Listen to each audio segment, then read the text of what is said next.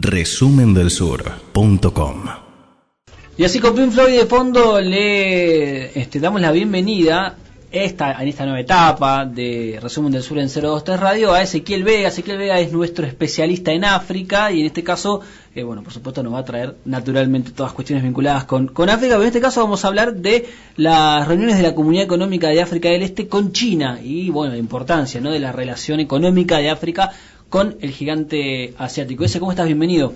Bueno, muchas gracias. ¿Todo bien? Bien, todo bien, todo tranquilo. Por suerte, todo bien. Bueno, ¿qué se puede decir de esta, de esta cumbre eh, de estados del este de África, no?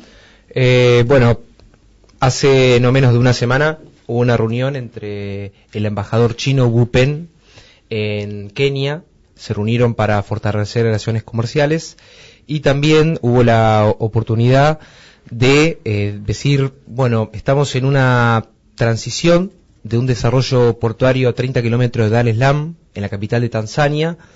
Es una buena oportunidad para bajar las tarifas, bajar los aranceles y ir hacia un nuevo tratado de libre comercio, sí, entre China y los 11 países que integran la Comunidad Económica del Este. No más bien tenemos a países como Etiopía, como Kenia, como las Islas Seychelles, eh, Djibouti, Burundi, Ruanda, Sudán del Sur, es decir, distintos países que han sido de suma importancia estratégica, por ejemplo, para las potencias europeas. Si no, no menos de tres meses, eh, Macron se reunió con su par en Etiopía, se reunió también eh, con el presidente de Djibouti, donde se encuentran las tres bases militares francesas en el exterior más importantes en toda África, digamos, son tres y tres se encuentran directamente en la República de Djibouti. Ahora bien, ¿cuáles son las cuestiones principales de este acuerdo, de este posible acuerdo comercial y tratado de libre comercio? Que China lo que está buscando en primer lugar es fortalecer cuatro puertos para que haya ingreso y egreso de materias primas, sobre todo desarrollo del nuevo puerto que se va a hacer en Tanzania, un nuevo puerto en Kenia, si acuerdo sector público, sector privado, China invierte, hace una inversión y aparte, lo que promete China también es perdonar una deuda de los estados africanos del este por mil millones cuatrocientos mil dólares. Y esta, esta cuestión, ¿qué tiene de particularmente de importancia? Francia está preocupada, sobre todo Macron, porque lo que también se puede llegar a hablar es de una moneda única para los países de África del Este. ¿Eso qué pasa? Le corta, por un lado, el control de una manera u otra el dominio de la moneda mm, que tiene el franco, el franco africano, que son 14 países del oeste que lo, que lo utilizan, que hay varios intelectuales franceses que dicen, bueno, esto es una nueva forma de, colonizar a los países africanos, digamos que a través del, del monedo franco francés. Claro. Recordemos que se utilizaba antes, esa moneda se utilizaba antes del euro en Francia. Claro y bueno, ahora la, la cuestión principal es, Bupen, embajador de China en Kenia, digamos, él abrió las puertas a una nueva negociación, un nuevo congreso con todos los representantes de los 11 países de África. Entonces, por el momento... Mm. Ahora, em, lo que está claro es que mm, África hace rato que viene eh, siendo, viene estando en la esfera de influencia de, mm, de, China, digamos. De hecho, la, la, nueva ruta de la seda y los proyectos de infraestructura y desarrollo que China viene financiando antes de inclusive la ruta de la seda, ya con el, Banco de Asiático de Inversiones en Infraestructura, digamos, todos los, instrumentos financieros que China viene, viene construyendo a lo largo del tiempo, son tiene como principal destinatario y son en parte eh, desarrollados en África, ¿no? O sea, estamos discutiendo África y el peso de África en el nuevo concierto internacional, etcétera, porque China decidió hace 10 años que había que invertir en África. Exacto. Y puso miles de millones de dólares para desarrollar infraestructura en África y esa infraestructura alrededor de el comercio de la exportación de materias primas, ¿sí? está dándole a China a África otro lugar en el concierto internacional. China decidió políticamente que África era una oportunidad hace 10 años. Lo decidió el Congreso del Partido Chino y la pusieron ahí. Sí. inclusive las, las, la, forma de comerciar eh, que tiene, digamos, China eh, con, relación prácticamente a Francia o Estados Unidos, que China lo que tiene, por ejemplo, bueno, firmamos un acuerdo comercial, ponemos plata en desarrollo de puertos, hoteles, turísticos. Infraestructura. Y- Pero aparte te perdona parte de la deuda. Mm. Entonces, esas cuestiones que tiene China a partir de que se comenzaron a, digamos, de una manera u otra a trabajar a partir del Congreso Chino-Africano año 2006. Ese congreso es fundamental sobre todo para las relaciones políticas y económicas, digamos, 2006 en adelante, que de una manera u otra China ya ha invertido entre 130 millones de dólares en adelante. 130 mil millones de dólares. 130 mil millones. Claro. Sí, es un número Disparé el número y... No, es un No, quinto. el Para, mil. para tener Con una un cero. referencia, es, es un quinto del Producto Bruto Argentino. Sí, sí. Sí. No, y además hay una cuestión, me parece importante. eh, en su momento, digamos, esto que decís, China decidió, hace 10 años que decidió poner la mirada sobre África.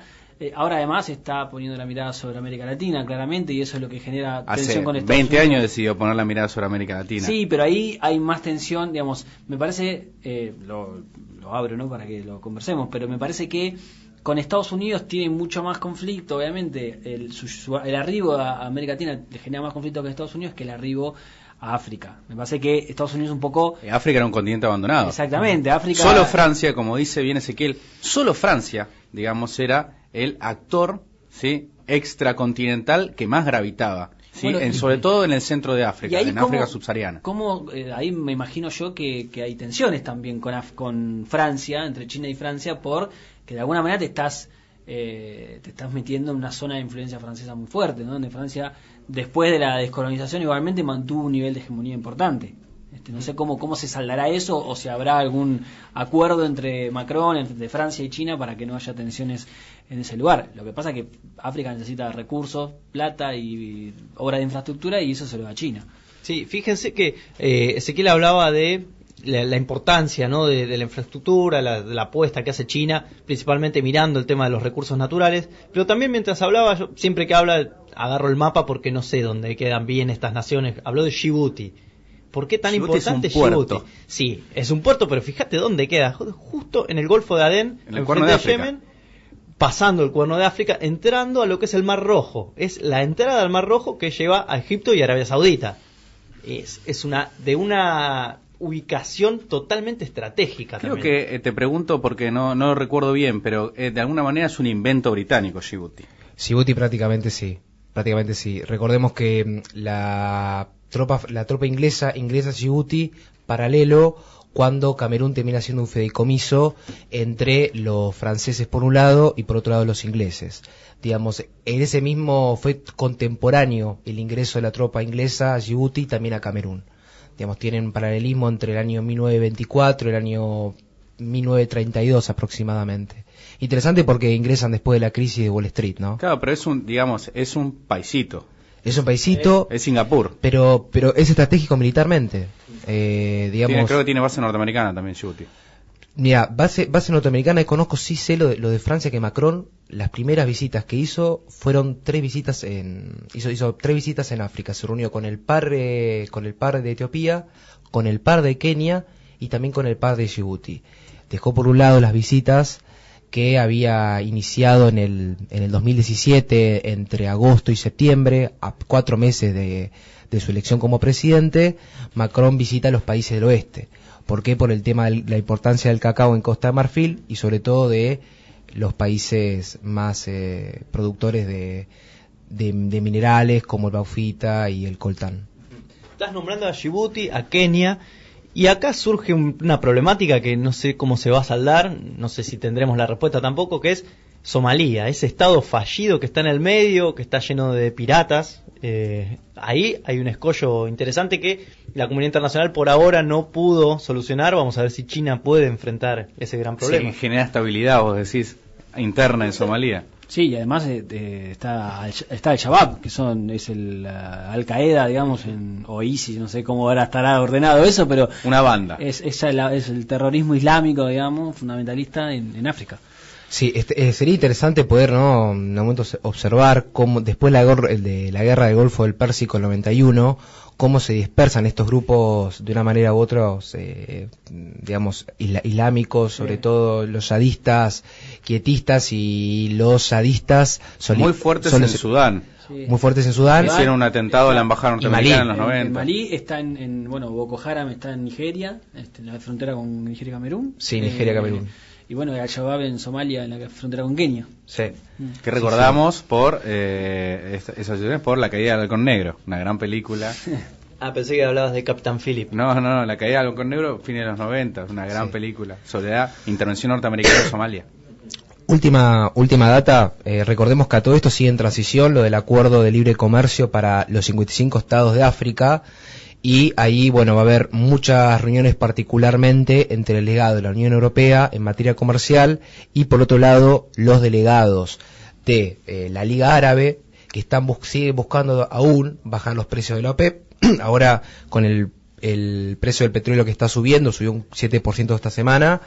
Bueno, vamos a tener ahí bastante información sobre cómo va a culminar la cumbre de la OPEP, si sale o no sale definitivamente de la OPEP, si no va a ser suspe- suspendido eh, Sudán del Sur por la situación que, que está viviendo a nivel político y bueno, quedará para ver en las próximas semanas. Eso lo, lo vas a tener que seguir de cerca porque cada vez más fuerte pisa la Unión Africana. Recién Lucía Stundis dijo que va a estar eh, como invitada en el G20. Ujú. Bien. eh, Vamos a decir un par de números que estuve recién mirando. El volumen de comercio internacional, China desplazó a Estados Unidos como principal socio ¿sí? comercial del continente africano. Eh, en total, el volumen del comercio internacional entre China y África en 2017 fue de 170 mil millones de dólares. Buen dato. Buen dato. Bien, ese, bueno, este, bienvenido a esta nueva etapa y seguiremos, eh, por supuesto, de cerca todo los, lo que pasa en África. Resumen del Sur. Cinco años analizando el mundo.